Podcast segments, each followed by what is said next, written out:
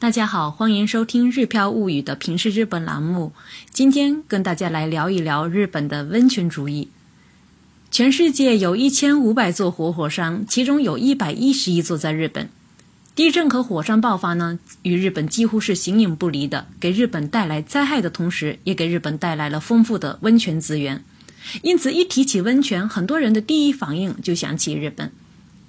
在日本全国各地分布着大大小小不同的温泉，从北到南约有超过三千多座温泉，七点五万家的温泉旅馆。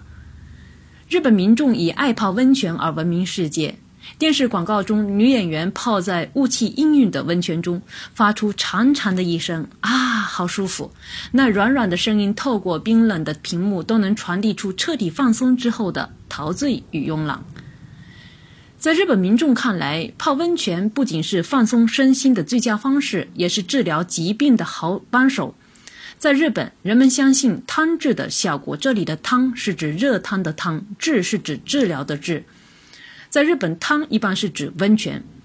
汤治是指利用温泉效果治疗某种特定疾病，而在温泉设施停留半个月以上的疗养行为。这里的温泉设施一般指的是温泉旅馆。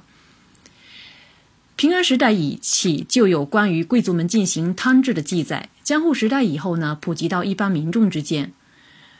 战国时期非常有名的武将丰臣秀吉就曾多次到神户有马温泉疗伤。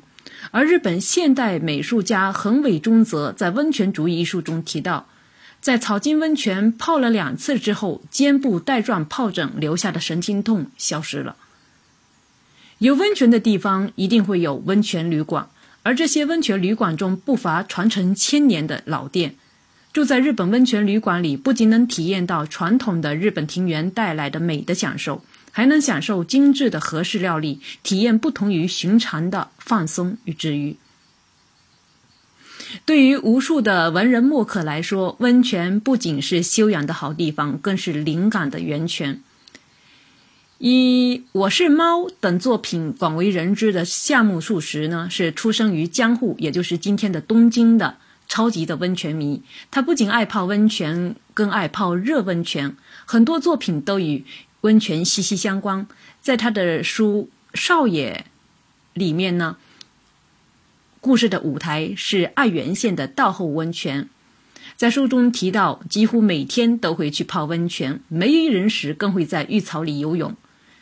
夏目漱石晚嗯晚期最后的作品《明暗》是以汤和源温泉为故事舞台的。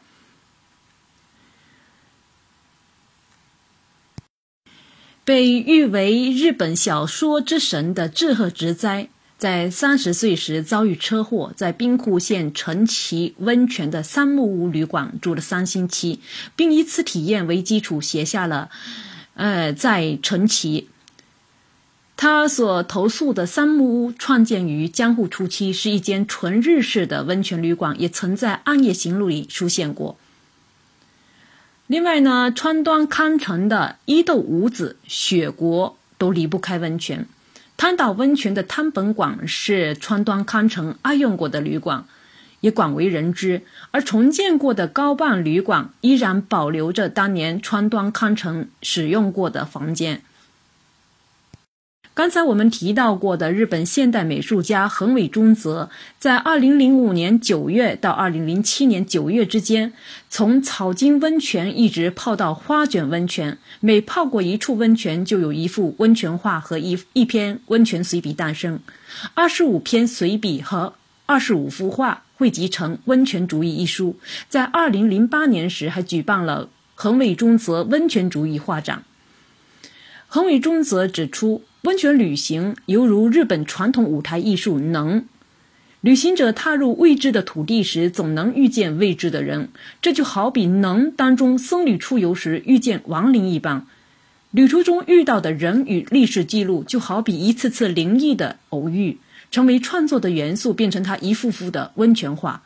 每幅温泉画对他来说都是一个原野物语物语。这里的《原野物语》呢，是日本非常出名的民间传说的名著，作者呢是柳田国男。有兴趣的朋友可以百度一下。让自己进入雾气缭绕的大浴池中闭目冥想，或者呢是泡在一个人的露天温泉中遥望海天一色。不管在哪里呢，温泉总会给人带来身体的彻底放松。穿上浴衣，踩上木履，毫无目的的漫步在温泉乡细碎的小路，偶遇的一景一物都会引起与平时截然不同的感受。或许也正是这些因素的糅合，促成了一部部文学作品的诞生。说说温泉是孕育日本文学艺术作品的摇篮，似乎一点也不为过。每年约有一点一亿次人次泡温泉的日本，冠以温泉主义来形容，也再贴切不过了。以上跟大家交流的是有关日本温泉与疗养以及文学创作相关的内容。如果大家有机会到日本旅游时，一定要泡一泡日本的温泉，治愈旅途的疲劳。我们神户有马的温有马温泉呢，既是日本三大名古泉之一，也是日本三大名泉之一。从神户一家到有马温泉也很方便，欢迎有缘的听友与读者前来交流。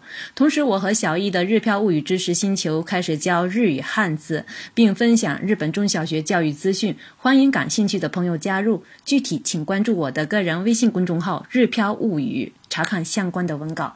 本次分享就到此为止，谢谢大家的收听，我们下次再会。